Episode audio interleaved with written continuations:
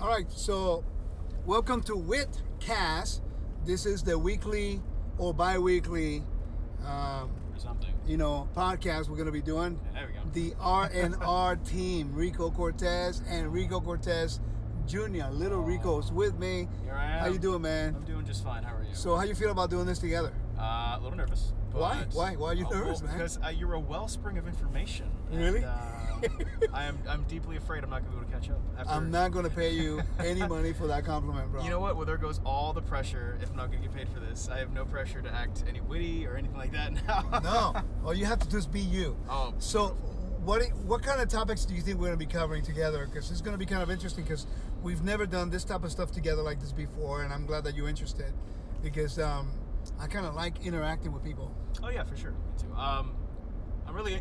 I'm, I'm, I'm also glad we're doing this. We really haven't done anything like this bef- together before, like you said. But Yeah. I think a good amount of content is going to come from just basic questions and answers. Um, you know, we can start with just simple things. Maybe have a segment about the tour portion. Uh, you know, if we have any questions or things that interest us in that portion, talk about that. Um, maybe have a segment where we talk about what we've been doing during the week. That's Thing- true. Uh-huh. Things that Yeah. impact our own lives that we, we like. Um, you A know. day with a Torah teacher. Uh, what? yeah, yeah, yeah, that's you know, someone approached me for doing that. Really? They say, "Hey, man, can we do a segment on you?" Uh, and I say, and I told them, uh, "I think it'll be a, do- a little boring. it's like get up in the morning, get in my office, read all day long, and then go try to, you know, do self-defense martial arts. I don't think you'll enjoy it." 7 So- a.m. to 6 p.m. 7 Study. that's right. Study. 6 p.m. to 10 p.m. don't Fight re- people. well, people don't realize though that in order for us to be able to teach at the level that I teach, you know, and trying to engage people in the in the in biblical narratives and history and geography, you know, you have to spend a large amount of hours. Well, you know, you, Yeah, you've been yeah. with me around forever. yeah, I've Eh, been. I've, I've sat in a lot of your studies, and I've sat in a lot of time when you when you study, and yeah, exactly. Um, I think one one good thing, one good thing that you kind of you and a lot of really good teachers kind of portray is that ease of it. You know, like. Right. Something I've always really held, held the test to is that if, if you do something really, really well, everyone's going to think it's really, really easy. you know, and a lot of people. I, I guess that's a compliment to the fact that we spend the time putting in the time to do it, and many people don't realize the amount of resources, the amount of money we spent on resources so that we can be equipped. Now, you, I remember one time you were like, I think seven years old. Yeah, about seven, six years, seven years old, and I went to bed around. You went to bed because it was the summer, so I, I, I Right. used to let you stay up late. Remember? Yeah, the good old uh, days. yeah, and um, and I remember you going to bed and I was studying, and you got up in the morning and I was up at six, but you didn't think I got I went to bed because I was in the same spot studying, exact same position and everything. and you said, "Did you go to sleep? Did you sleep? You've been studying all night." So I s- people don't realize. I still think that. What are you talking Yeah, I about? know. That illusion is still in place, good sir. but but you know that the more we know, the less we know, right? oh, that, pre- precisely. I mean, that, the more you study, the, le- the more you realize that you don't really know, and that people before that really all the work and the things we're discovering now, we're pretty much just standing on the shoulders of giants from before us. Well, and, but people it's don't really a realize. lot of it. You got to remember that I learned because there were a lot of people who paved the way for me, Exactly.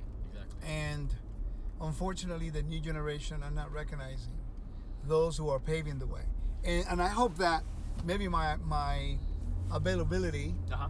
and my willingness to help others, not only with my time but my resources Yeah. in regards to studies, will help them so that in the future, you know, if the Lord would ever use you to teach, Mhm. that you can spend the same time with them. So, but you have to pay the price. Of course. You know, uh, like, to be honest with you, I, I think that's really a more of a historical pattern.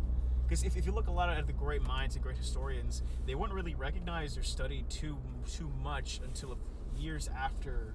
They're dead. And yeah, I mean, I don't want to, you know. God Okay, forbid. can somebody recognize what we do before we die, please, please? That that'd be great if, if, if you guys could recognize him before before the time of death. Just recognize something that I did right before I die. Within the next eighty to hundred years, if you Please. could recognize his work, that'd be great. Don't don't be crying at my funeral. Have a party. Just you know.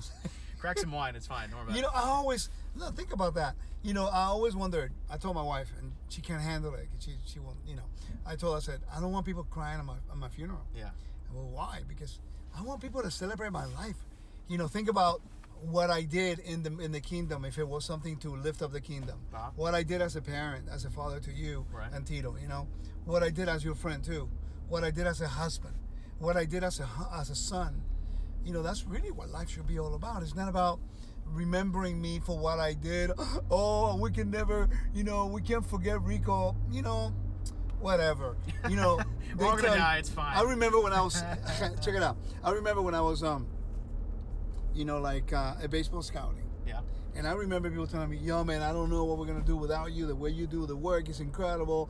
And I got fired. They, fired, they got somebody else and they forgot about me. Wow, they I found a never way. heard. I- It's amazing. Yeah, they forget you real quick. They did the impossible. They found someone else. It's incredible. So, with that being said, this moves into the realm of the kingdom of Elohim. If we are not willing to, play, to pay the price, to stay humble, Uh-huh. to be servants, he'll find somebody else to do the work. of course, So, that pattern has repeated itself throughout the Torah. so let me ask you a question. Yeah. Not as my friend, but as my son. Okay. you know, how have you felt being the son of a teacher? Because the rules seem to be different for you than anybody else due to the absolutely. responsibility. Absolutely. How have you been able to deal with that? Because it's not an easy thing to accomplish. And by the way, you've done a really good well to br- a really good job bringing honor to me and, my, and your mom and our family. Oh, so thank you. I'm very proud of you for that. But Thank you very anyway, enough of that. Go ahead. Enough of the compliments. Yeah. Um, look, uh, it's it's it's a lot harder to deal with it when you're younger because you feel like you're missing out on a lot because you're not uh, an air quotes a normal kid. You know, you can't do everything else the kids do. You can't say everything else the kids say. You can't go out the same way because there's a lot more eyes on you. You're, you're and the thing that people, young people especially, don't kind of grasp until much later in life. You know, ideally when the damage is done, mo- in most cases, is that you're not representing yourself. You're representing someone else until you yourself make. You know, you you make your own name and you make your own impact. Then you represent yourself. But until then, you're merely and I don't want to make this sound derogatory, you're really the shade or in the shadow of someone else. Right. And that's, I, I say that very lovingly, you know, I'm, I'm not saying I'm living in your But, shadow, but it's, I'm just it's saying, the truth, though. yeah, I mean, behind every one of my actions i- is, is your is your reflection. Like, 'cause I, I mean, I look like you if if I wore a certain type of hat and shaved my shaved to a goatee. I'm basically just you walking around with Right. in like size 32 pants. That's really what it is. Why do you have to throw 32 pants in there, man? You know, if, if all right, if you're gonna cut off, You the know- compliment- you if know- you're cutting off the compliments early, then I'm, I'm gonna Dude. take put a bit of Yeah, jab in but there. that was like not a compliment, bro. You could have brought me really low right you, here. You, you, you cut off the compliments for me pretty early, Dude, so I'm gonna get a jab. in And that has to you sound- know that I could go down to a 34 if I want to, and you know it. I mean, are you gonna? Are, Am, am I right or right?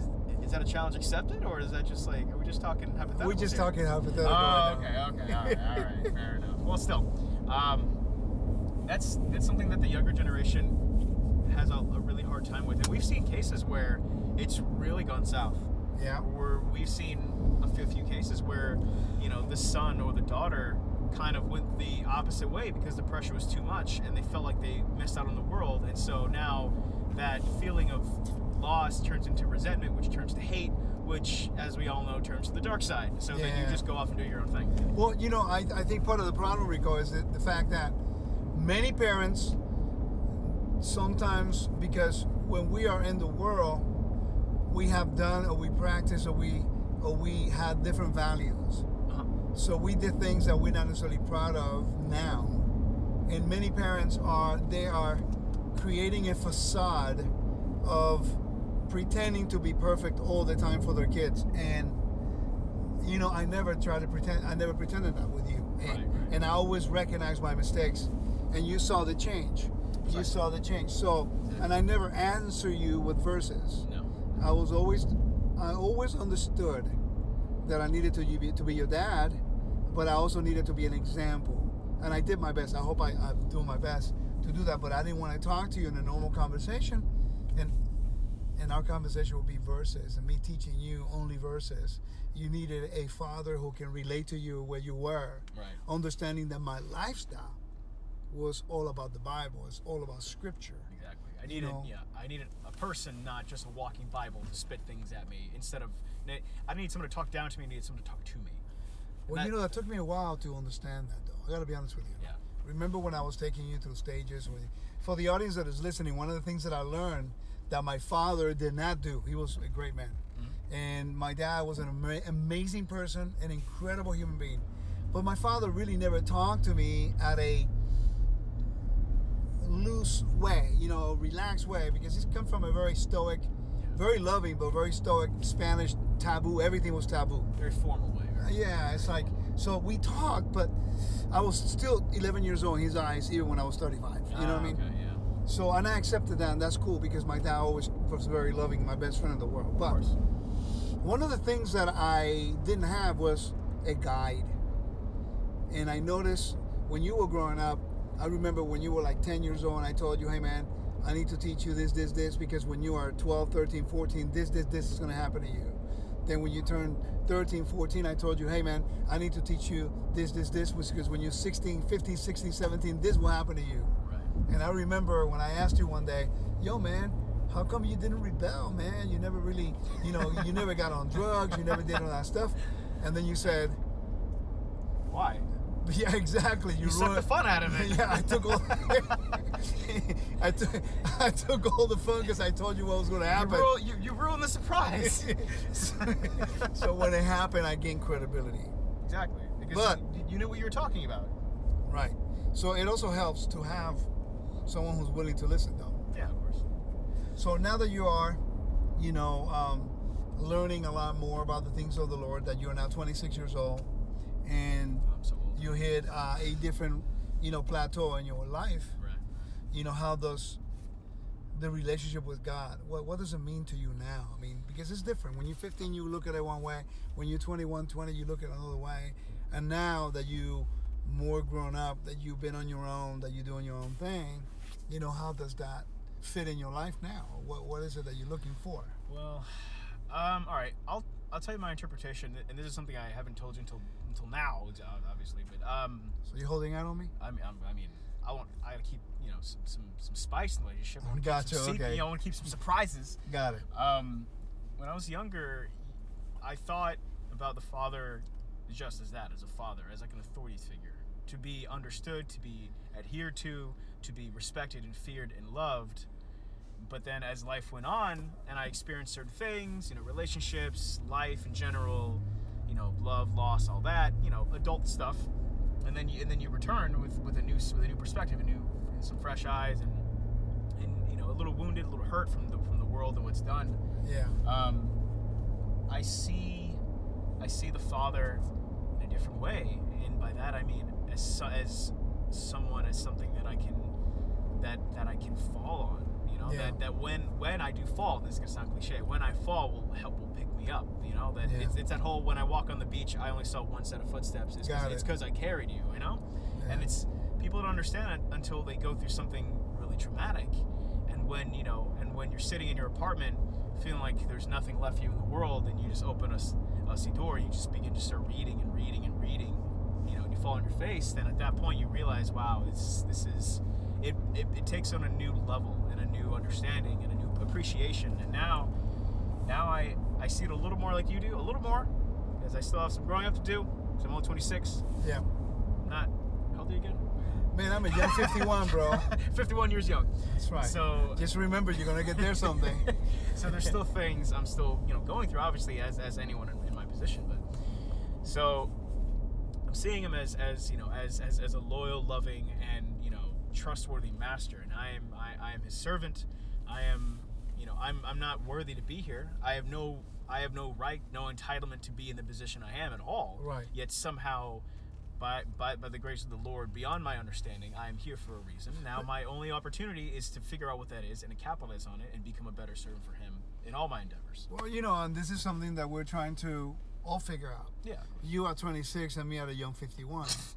you know, I'm actually 15. You know, when you turn it 51. At, at, at an old, decrepit 26 and a young, vibrant. but I'll be, I'll be, I'll be actually, I'll, I'll be actually 25 in a month Oh, good. Okay, because cool. I'll be 52. So you turn it backwards. I just gained 10 pounds, 10 years, in, in one day So from then- 15 to 25. Get it? cool. Got it. All right. So Like I'll that. be a year younger I, than you. I like that logic. That's makes a lot of sense, Well, Dad. that's the only way that it can drive us to stay young the whole time, knowing that we can always take the numbers upside down and Yep. you know backwards. You love that numerology. It's That's great. right. It really serves a purpose. Hey man, all, all my user gematria came in handy right oh, now. man, yeah.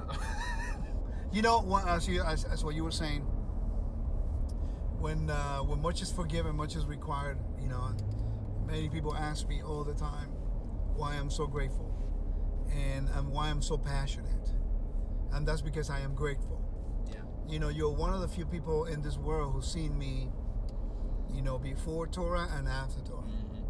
So, so you've seen the change. You've seen.